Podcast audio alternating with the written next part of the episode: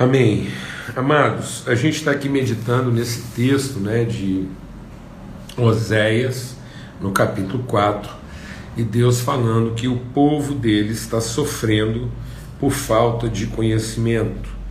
E ele está dizendo que essa falta de conhecimento é uma responsabilidade dos seus sacerdotes, dos seus ministros, aqueles que falam em nome do Senhor.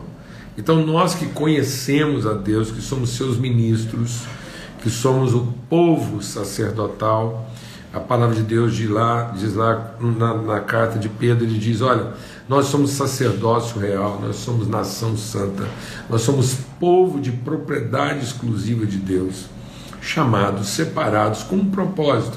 Qual o propósito? Sermos ministros, sermos aqueles que manifestam, que evidenciam suas virtudes. Então, o sofrimento das pessoas não está em razão das suas próprias culpas, dos seus próprios erros, mas da falta de revelação, de sensibilidade daqueles que conhecem o Senhor. Porque muitas vezes, diante do erro, é o que Deus está dizendo aqui. É, diante do problema, é muito, é muito óbvio né, o diagnóstico da falta, da culpa. Vamos ver como é que Deus trata a questão do pecado do homem ele vem e perdoa a falta. Deus remove a culpa e assume a responsabilidade. Então não tem como viver transformação sem que a gente remova a culpa. Isso não quer dizer que a gente está ignorando a culpa. É, então Deus não está ignorando a culpa, o pecado. Não, Deus está enfrentando o pecado com a responsabilidade. Então nós nunca vamos ter transformação de fato enquanto a gente se colocar como vítima do pecado. Quando Deus vem falar com o homem logo após o pecado, vamos Deus deixar Deus ministrar o nosso coração aqui. Deus vem conversar com o homem logo após o pecado. E qual é a, a, a evidência né, do, do pecado do homem? É a identificação da culpa, é a denúncia. Oh, Deus.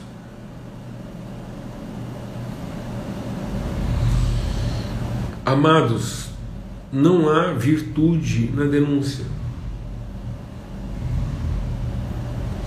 Não há virtude na denúncia se ela não for amparada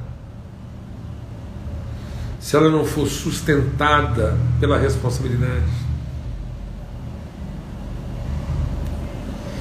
Então, quando Deus vem encontrar com o homem e, e, e para ajudar o homem a discernir, a perceber onde o pecado o tinha levado e, e, e que tipo de referência de ser o tinha corrompido.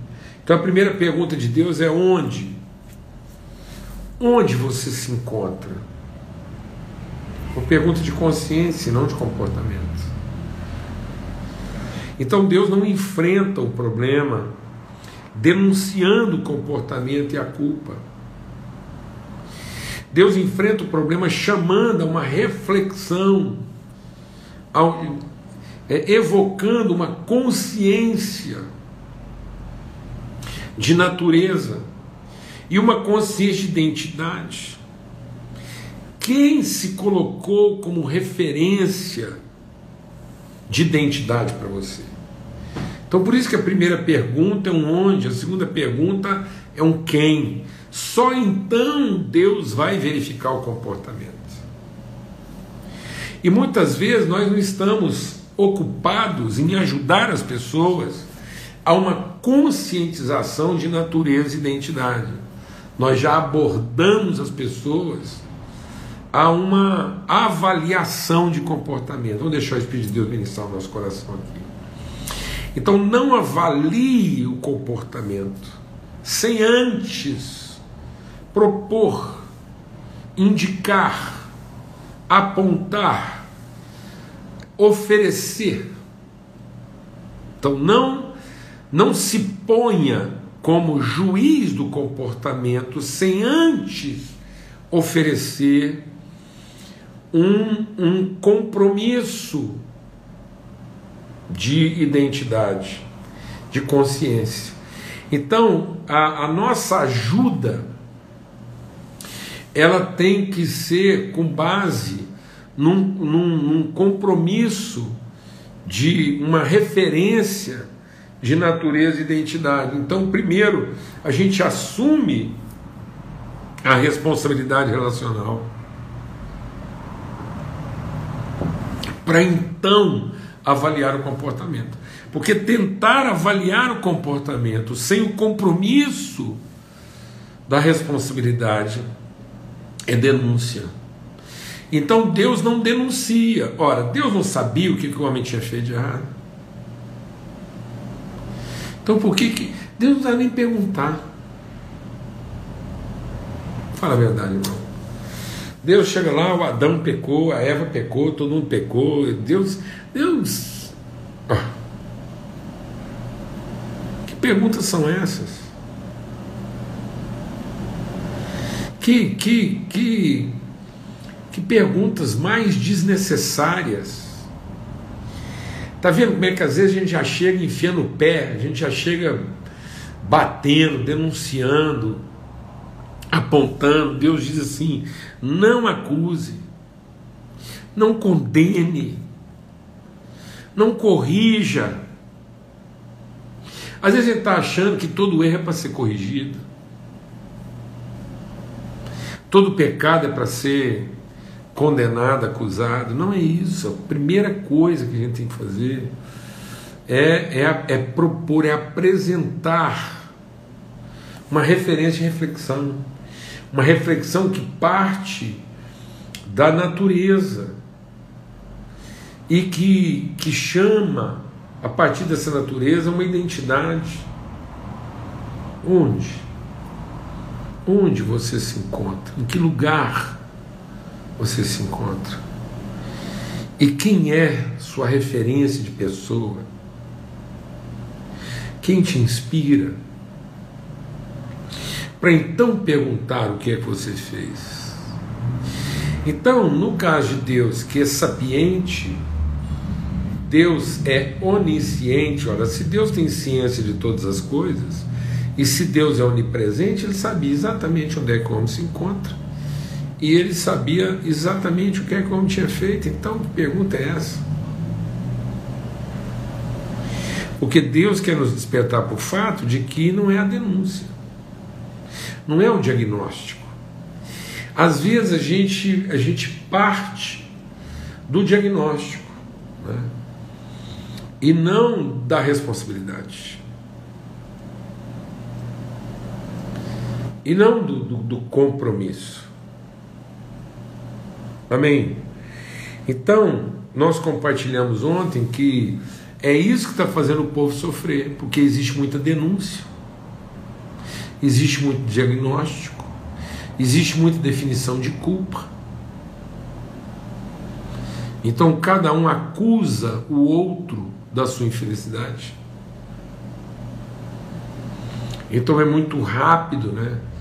É, eu, eu, trabalho em, em, aconselhamento há tanto tempo, já ouvi tanta gente, é tão comum você sentar para conversar com uma pessoa e ela não quer falar dela, ela quer falar dos outros, ela quer falar e apresentar a razão da sua infelicidade a partir dos outros, um casamento mal feito, de uma igreja que não funciona, de uma empresa que não está dando certo, de uma política, enfim, aí que é o que aconteceu. Quando Deus vai conversar com o homem o homem diz assim: ó, fizemos tudo errado e percebemos aí o nosso erro e demos um jeito aí de, de improvisar. E a gente ainda pensa que isso é, é arrependimento. Depois, hora que Deus vai né, é, é, aprofundando a conversa, começa a denúncia. Essa mulher que você me deu, a serpente me tentou.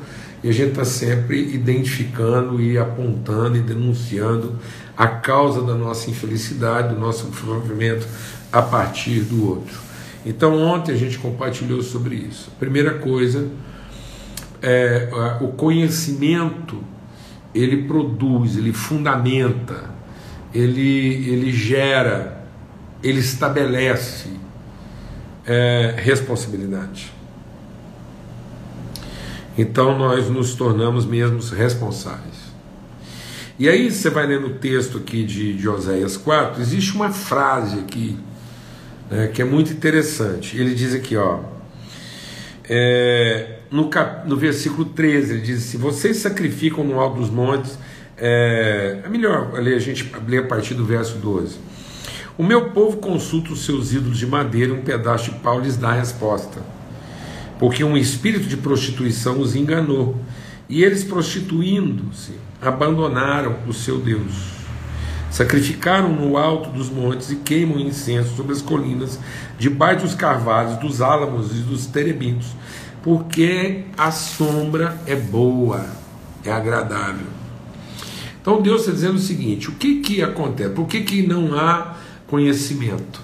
Porque além de não haver essa responsabilidade, esse compromisso, a gente passa a lidar com as coisas a partir da impressão, da opinião que a gente tem. Do que, que a gente julga certo errado, agradável ou não. Então Deus está dizendo que a, a, a falta do conhecimento é porque existe uma promiscuidade. Então a gente não quer aprofundar em conhecer, a gente quer se relacionar a partir daquilo que percebe. E aí essa frase é ótima, né? Porque diz assim: sabe por que vocês sacrificam nesse lugar? Porque a sombra é boa. Então, por que da prostituição? Por que da corrupção? Por que do engano? Por que da mentira? Porque agrada. Então, muitas vezes, eu não quero ter responsabilidade, eu não quero ter compromisso, porque eu quero lidar com as coisas a partir da impressão que eu tenho, da opinião que eu formo. Então, deixa Deus ministrar o nosso coração aqui. Ter uma impressão e uma opinião não quer dizer que eu conheço. Eu posso ter uma opinião de tudo e não conhecer nada. Eu posso ter uma impressão a respeito de todas as coisas e continuar ignorante. Porque a, é, a, a, o aspecto sensitivo, o aspecto emocional, o aspecto intuitivo, o aspecto instintivo não define conhecimento. Então, muitas vezes eu estou traduzindo como conhecimento o meu instinto, a minha intuição, né, a minha percepção. Então, eu não trato as pessoas de acordo com uma convicção. Eu trato as pessoas a, a partir de uma impressão e de uma opinião. Conhecimento é formar uma convicção. Então, o que está faltando na vida das pessoas? Convicção convicção a respeito é, é, de quem a pessoa é e de quem nós somos na vida da pessoa. Então não é uma impressão, não é uma percepção, não é um sentimento,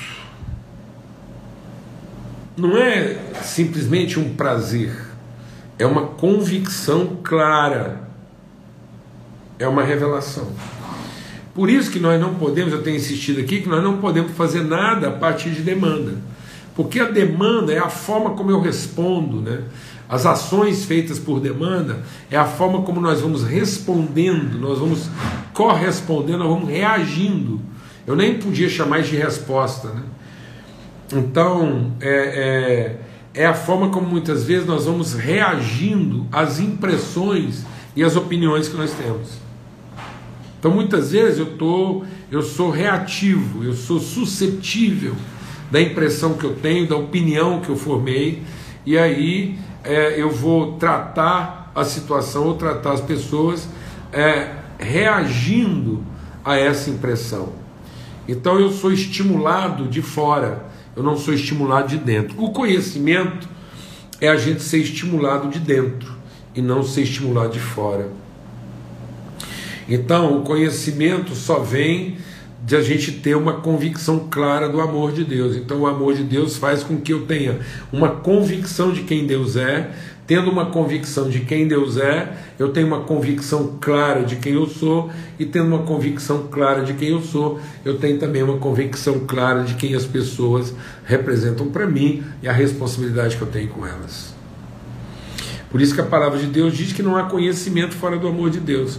A oração é para que a gente conheça e prossiga em conhecer o Senhor, o seu amor, o seu compromisso, sua palavra empenhada, né, o compromisso assumido para que, em conhecendo o amor de Deus, eu seja cheio de Deus até a sua inteira plenitude. Então eu não vou conhecer a mim mesmo, não vou conhecer as pessoas da forma como elas poderiam ser conhecidas se eu não conhecer o amor de Deus. Então Deus está dizendo: vocês pensam que me conhecem, mas não conhecem. Vocês, vocês estão criando, deixa Deus ministrar o nosso coração aqui. Vocês estão criando para si imagens, né, é, é, é, expressões de divindade que correspondem à sua comodidade. Então vocês adoram o que lhes é agradável, o que é prazeroso, então, é, é, é, é, tão forte isso, é como se Deus estivesse dizendo o seguinte: vocês querem fazer sacrifício na sombra, então vocês escolhem uma sombra para fazer o sacrifício. É tão forte isso, né?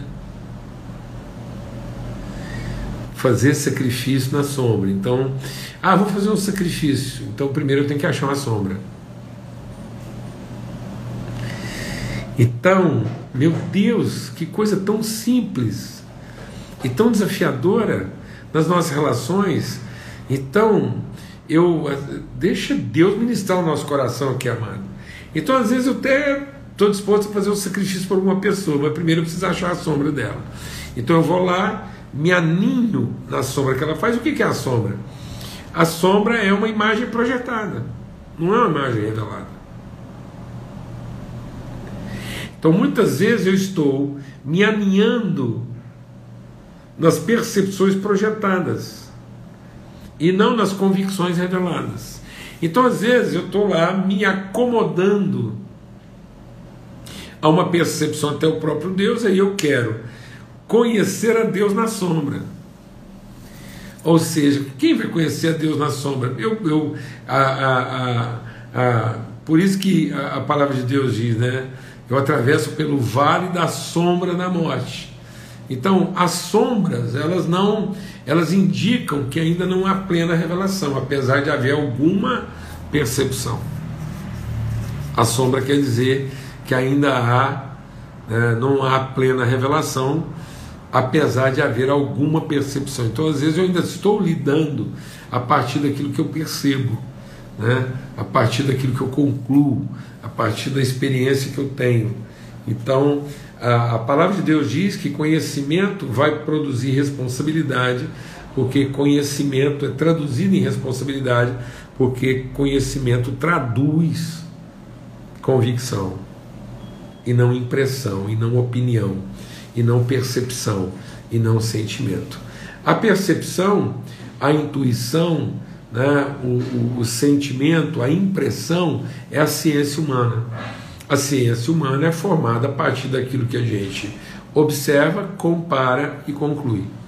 Então, o cientismo humano vai concluindo a partir daquilo que ele consegue comparar e ele compara a partir daquilo que ele consegue observar. Mas a sabedoria de Deus não é baseada apenas em observação, comparação e dedução. A sabedoria de Deus é fundamentada, baseada em revelação. Então, eu, eu, eu, eu, eu não sacrifico na sombra. Eu não procuro uma sombra para sacrificar. Guarda isso no seu coração. Não procure uma sombra para sacrificar. Ai, meu Deus, quantas vezes eu, eu me iludi achando que eu ia oferecer um sacrifício e na verdade eu primeiro procurei uma sombra. E Deus diz: sabe que dia que isso vai funcionar? Nunca. A gente tem que ter essa coragem da percepção limpa, pura. Você está achando que eu estou exagerando? Quando o homem pecou, a primeira coisa que ele procurou foi o quê?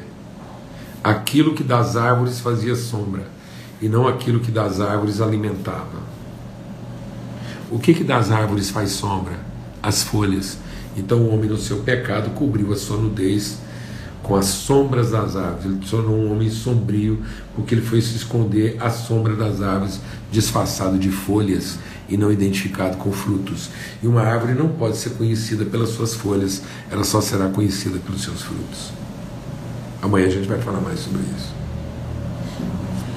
E às vezes eu ainda estou me relacionando com as pessoas pela sombra que elas fazem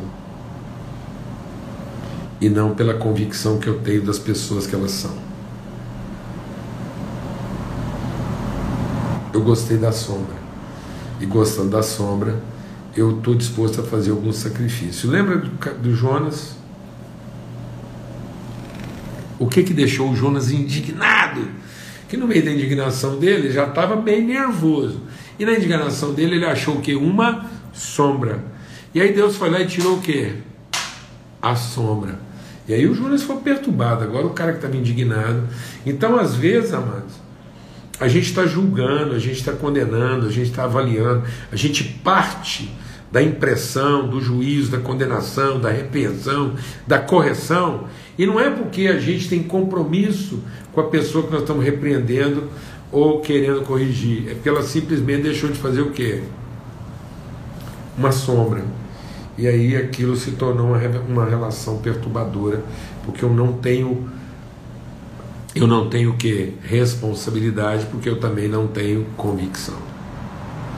Então a convicção vai sustentar o meu senso de compromisso e responsabilidade. Eu quero concluir dando um exemplo.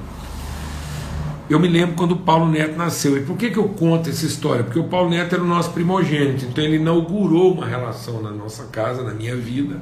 Eu, como pai, era o primeiro filho, era o primogênito, você imagina. Eu e a Alana nos casamos, a Alana ficou grávida já no primeiro ano de casamento, nós casamos em janeiro. Em fevereiro ela tá grávida, estava grávida, o neto ia nascer em novembro. Você imagina como é que estava meu coração.